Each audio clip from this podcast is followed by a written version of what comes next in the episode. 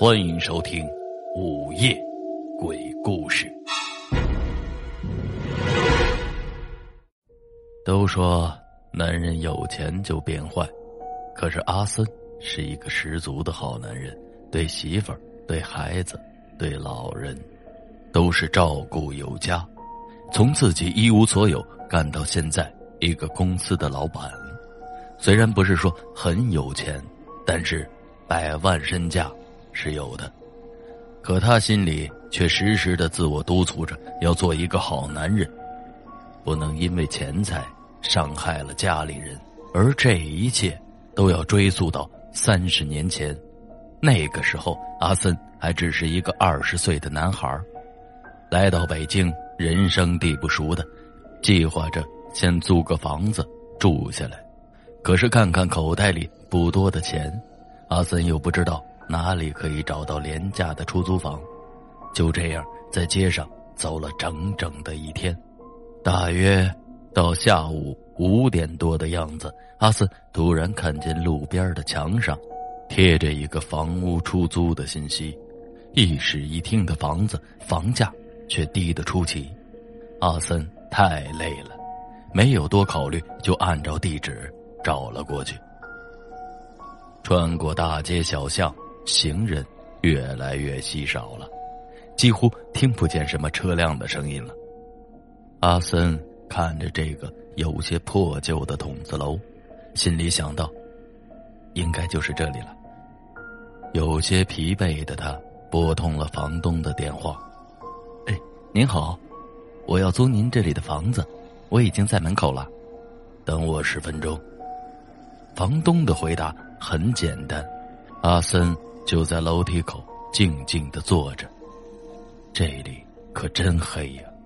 阿森仔细的看了一下，这里是那种四面楼房围起来的一个天井一样的房子，一层楼大概有十几户人家，开放式的，就是站在外面可以看见每家的大门，门口留有一段距离走人，铁栏杆围成一圈可奇怪的是，这才七点多钟，四栋楼却只有两三户人家开着灯。突然，上面一滴一滴的往下滴着水。阿森出于好奇，把头抬上去往上看，只见天台上清晰的看见一个巨大的水箱。他想，也许这就是这栋楼的供水吧。还没来得及转头。身后突然有个人就说话了：“要租哪一间啊？”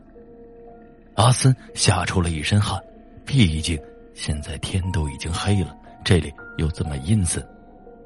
啊，啊，房东吧，吓死我了！那个，哪一间都可以，干净点就行。房东没有任何表情的领着阿森走向了最里面的一个房间，没有多说话，拿了房租。就默默的走了。阿森进了房间，开始收拾行李，却听见卫生间里发出了咚咚的响声。阿森听着不敢站起来，就是瞪大了眼睛盯着卫生间的方向。突然，卫生间的灯开始不停的闪起来，地上的水渐渐的流向客厅，一双骷髅一样的手。抓住了门框，发出吱吱的声音，然后又不见了。阿森刚要松一口气，突然发现地上的水印儿开始有了一双又一双的脚印，脚印越来越靠近他，越来越靠近他，然后突然出现了一个睁大眼睛的女人，浑身是水，皮肤已经溃烂了，露出发白的肉。阿森闭上了眼睛，大叫起来。卫生间突然没了声音。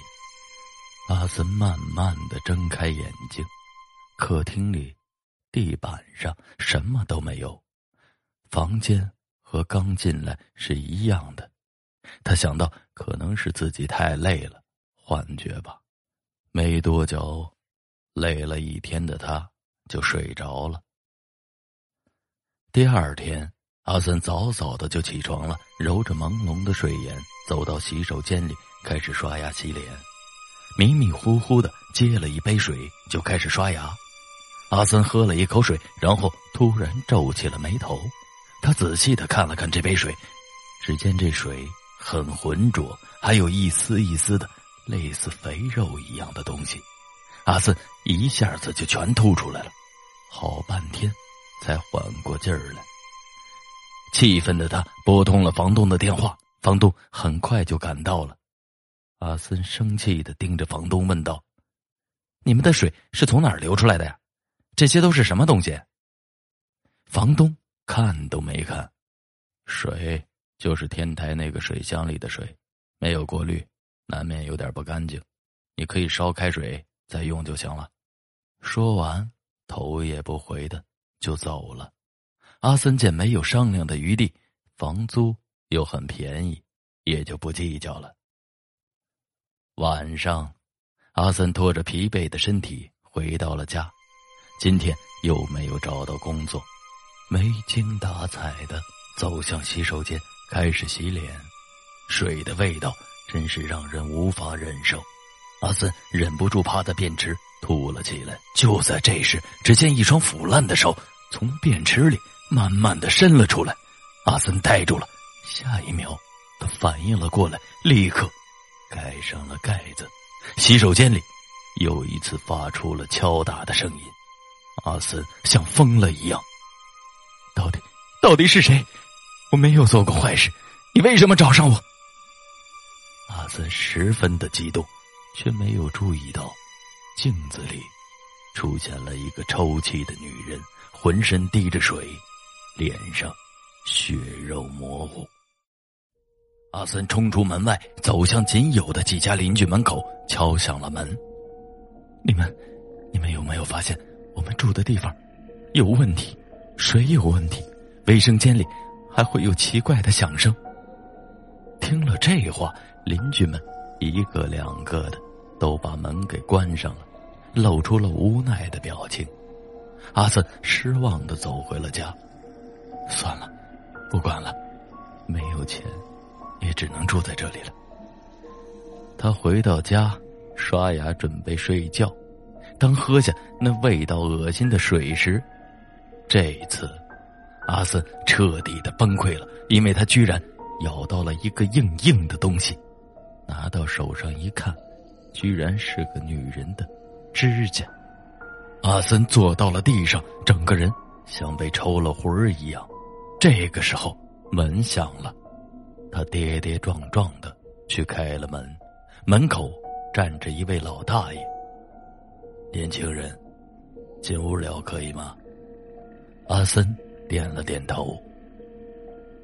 年轻人啊，不要去查了，没有用的，只会给自己招来祸端。老大爷叹了口气，阿森就更加好奇了。这里。是不是发生了什么事情？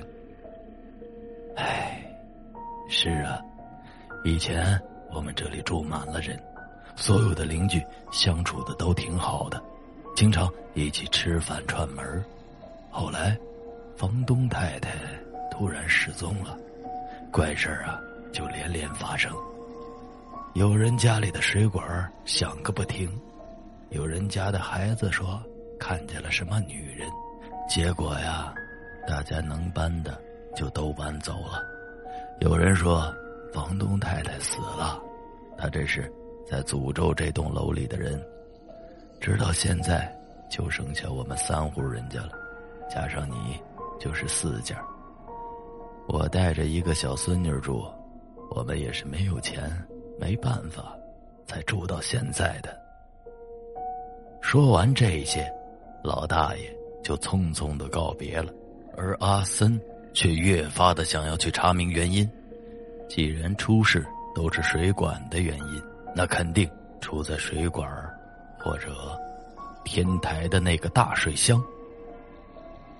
已经晚上十点多了，天色黑的可怕，这小小的天井里几乎是伸手不见五指的。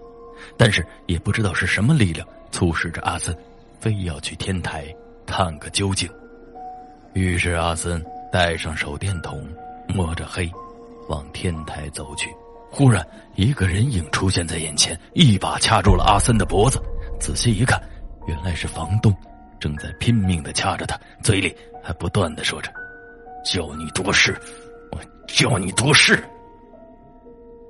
阿森奋力的一推，把房东给推下了楼。阿森立刻往家里跑，开门的时候，却看见房东摔得满脸是血，冲了过来。来不及进屋，阿森就一个劲儿的往天台上冲去，房东紧跟在其后。到了天台，阿森无处可逃了。房东恶狠狠的狞笑着冲了过来：“我看你往哪儿跑！”然后一棍子把阿森给打晕了。过了不知道多久，阿森迷迷糊糊的醒了过来，发现。房东不见了，天台上只有他一个人。突然，旁边的水箱里发出了巨大的声响，阿森忍不住爬上去往里面看。这一看不得了，房东此时就在水里挣扎着。就在阿森想要伸手去拉住他的时候，水箱里却顿时出现了一个腐烂的女人，一把把房东给拽了下去。阿森迅速的跑下楼，召集楼里的三户人家，大家一起冲向了天台。这时，只听见天台响起了诡异的女人的笑声。